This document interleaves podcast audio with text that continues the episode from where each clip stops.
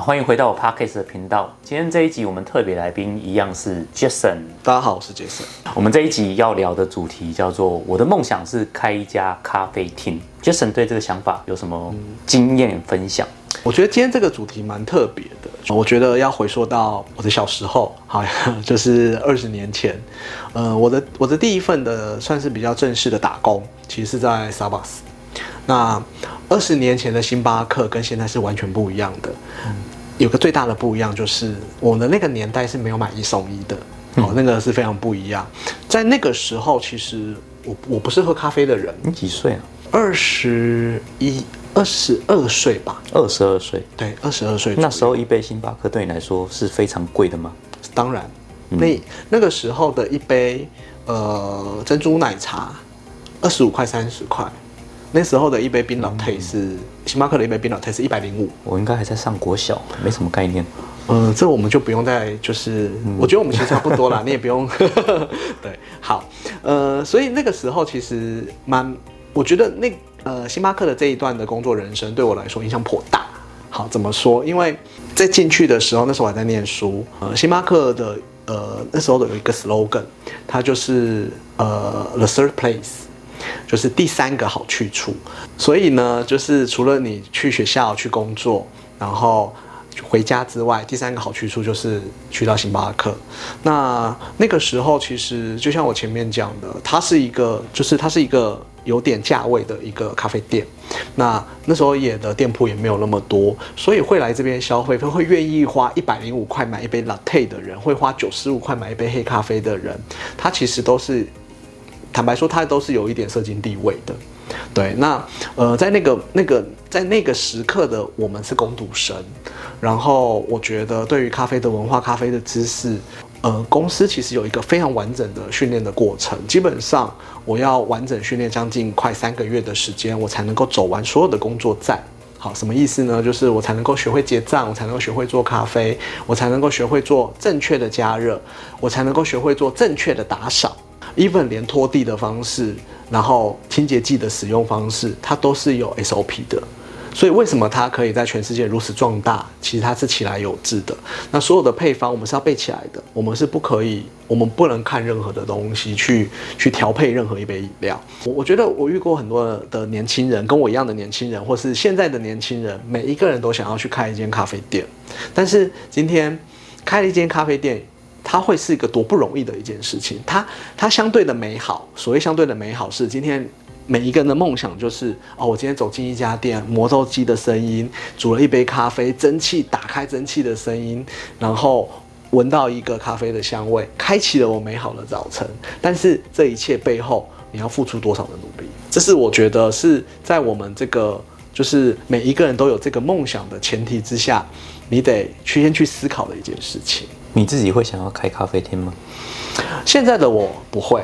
你有过这个梦想吗？我有。就当我在星巴克待了三年之后，我会觉得说，我未来的我有一天我要有一间自己的咖啡店。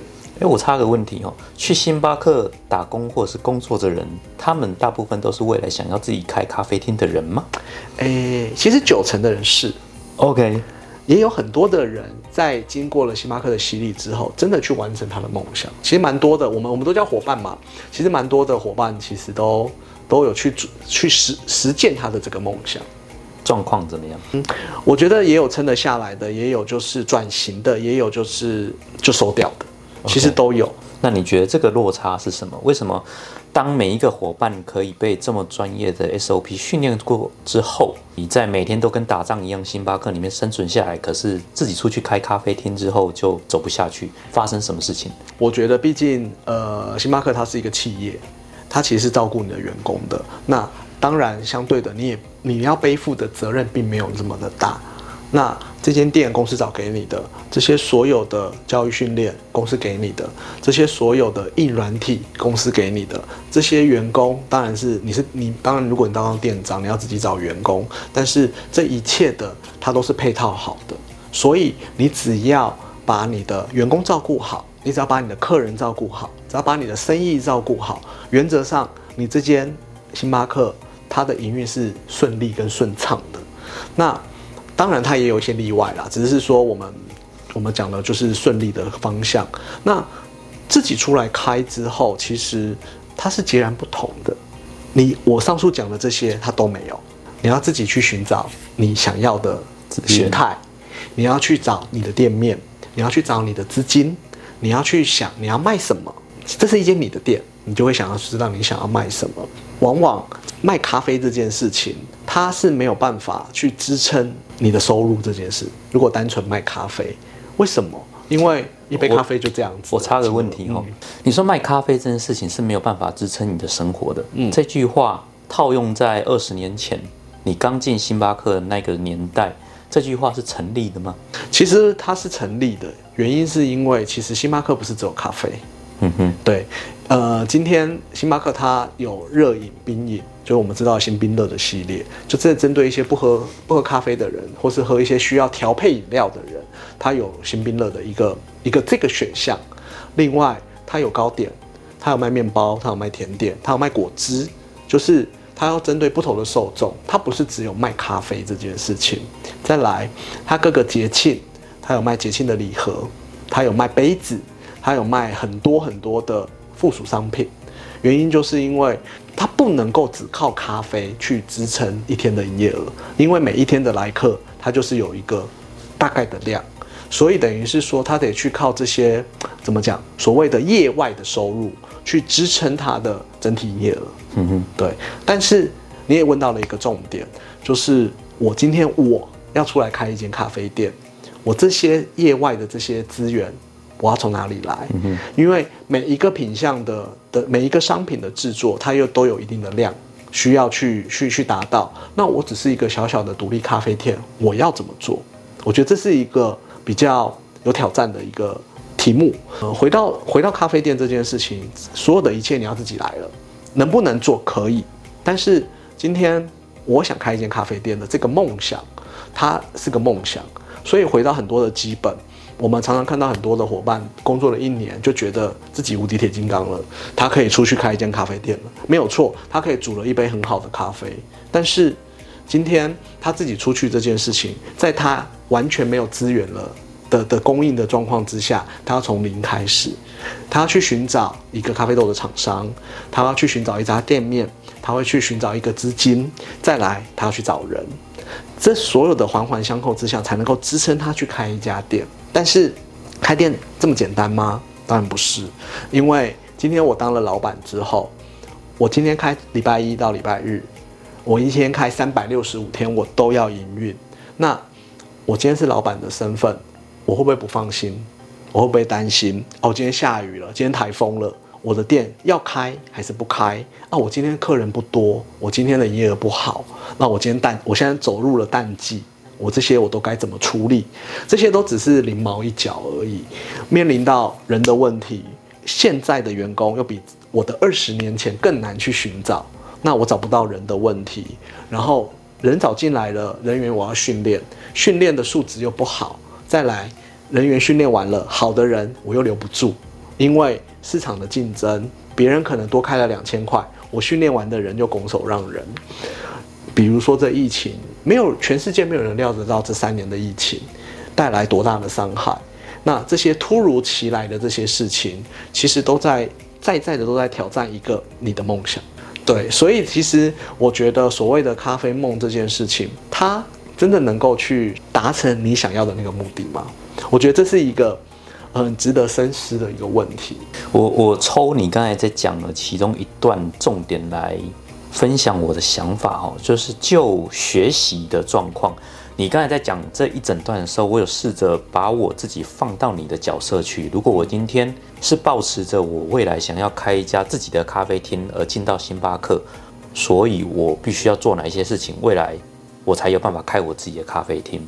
我的想象是，我会从基层员工开始做，因为我假设我是个零，我可能只会服务客人，但我不会做一杯咖啡。所以我用星巴克的资源，用星巴克的 SOP，我开始训练我自己会做好一杯咖啡。从基层的服务人员，到基层的管理人员，到进阶的管理人员，可是就到这里而已了，我不会再上去了。嗯。可是偏偏你去创业，你去开一家中小规模店家的时候，最需要的反而是你没有经历过的那个经营者的身份那个经验，因为开店的第一年，通常目的你的主要任务绝对不会是为了赚钱，你的主要目的绝对是活下来。嗯。可是当你被星巴克或者是像那种连锁的咖啡厅品牌保护的好好的时候，你其实没有办法真的感受到说你在外面的市场从零到一这一步看起来很简单。但你要熬多久，你才有办法让那个一可以走得很安稳，走到个完整的一？对，所以变成说，我觉得大家最大的盲点就是在这一块。你是你可以做到一个进阶管理者，我相信星巴克绝对可以把你训练的非常好，区长之类的一个很好的高阶管理人员。可是你需要的不是只有这些，嗯，这些能力比较像是后期。就当你一家店你已经生存了几年，你开始要扩张，你开始要快速成长的时候，你会需要星巴克这些训练的能力。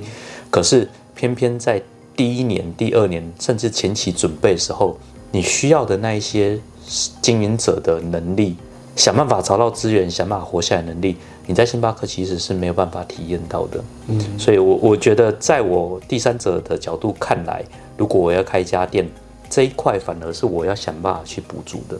嗯，所以其实我觉得，在于一个管理者的立场，或是在于我们经历了这么多的不同的产业的的磨练跟熏陶之后，我觉得其实，我觉得咖啡梦这件事情是它是可以做的。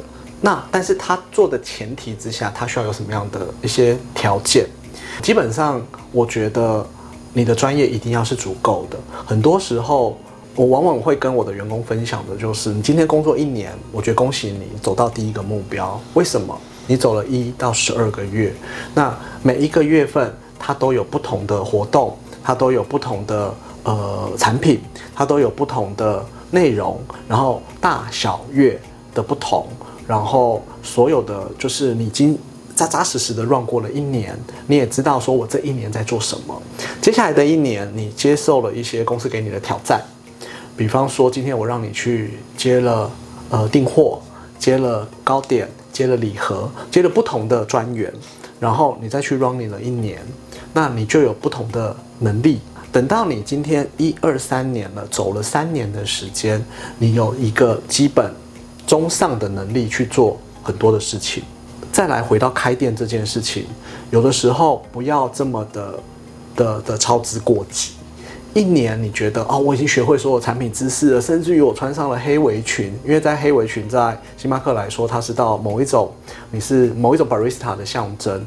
那我知道你很会煮咖啡，是技术最高等级的意思吗？嗯，就是有一个某一个等级的技术能力。OK，这件事情，对，那我，那你觉得 OK，我很厉害了。但是问题是，你还不会订货啊，你还不知道这些糕点怎么样去算那个数量，因为订货很简单。但是怎么卖掉，然后再来怎么降低报废？但是报废过低也是不对的哦，就表示你订不够。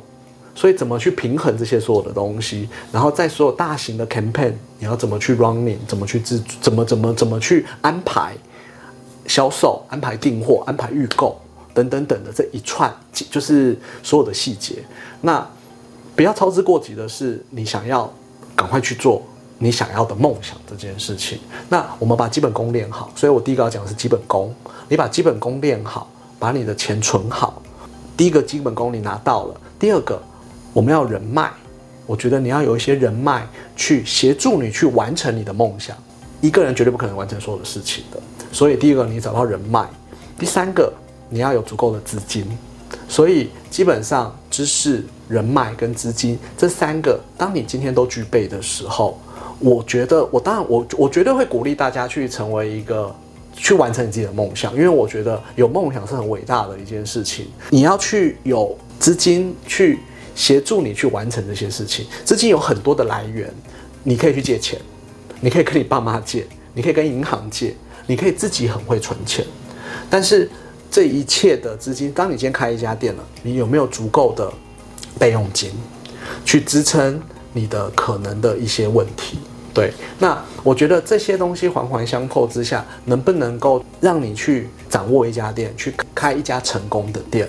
有的时候大家会觉得说，啊，我可能丢个两百万下去，失败就算了。其实我一直会觉得说，不要抱持着失败就算了这个心态，因为我觉得两百万它也是钱，你可能存了很久，你可能去借了一个一笔钱，当然。可能永远你都会觉得不够，但是至少你要有一定的火候，你再踏出这一步去做这件事情。其实很多时候是那个转念是很重要的。所以今天我觉得我在想咖啡梦要想要聊这个 topic，是因为我觉得我想要鼓励大家创业。那鼓励大家创业的目的，其实在于就是你今天前面这些你都锻炼好了，有一个舞台，你想要去挑战自己去发挥，我觉得是。是非常好的一件事情，当然就是你有没有办法去做到你想要做的那件事，那那个目标，这才是我觉得今天所谓的达成梦想这件事情，你能不能够去执行它？请教你最后一个问题哈，你觉得要准备到什么程度才适合开一家咖啡厅？刚刚前前面讲的这三个嘛，它就是一个勾选的栏位。在起初，你可以去听很多的分享，你可以去了解很多。要准备到什么程度，其实它有点难量化。但是我觉得，当你心里面你觉得你已经有八成的把握的时候，其实就是你可以出去的时候，因为。当你要做到百分之百的时候，你反而会却步。越百分之百的时候，你越没有那个信心去去去做这件事情。但是我觉得，如果你觉得今天所有的栏位你勾选完，它达成百分之八十的时候，那就大胆的去做这件事情。那当然，站在我是中小企业的老板的立场，Jason 刚才讲的全部都对。那我后面补充一句就是说，当你去背负起你想要创业这个梦，你把你全部的资源，把你累积的所有东西砸到这家店的时候，你当然也要承受，如果它失败的话，后面带来的后续效应。你要可以背负后面造成一切结果。如果你觉得这一切都 OK，你可以承受的时候，那就是你开始创业的时候。其实不只是咖啡厅啦，对于开一家甜点店、开一个小餐馆，这都是很多新一辈的年轻人想要做的自己小生意的一个方法。那只是因为我自己在餐饮业这这这几年，我自己开店也开了七年多，就。我已经看到太多附近的店家倒掉又换，倒掉又换的状况。然后我在这个行业里面也也听到厂供应商跟我讲说，哪边的店很有名，但是倒掉了；哪边的店怎么样怎么样。真的在商场上，即使是小小的生意，一家小餐厅，真的不是一个很容易的事情。特别是疫情之后，太多不可掌控的事情。所以，如果你要创业的话，我当然是鼓励的，只是你要先想好后面造成的效果，你可不可以承受？OK，我们今天的话题就聊到这边。感谢 Jason，那我们就下一集再见喽，拜拜。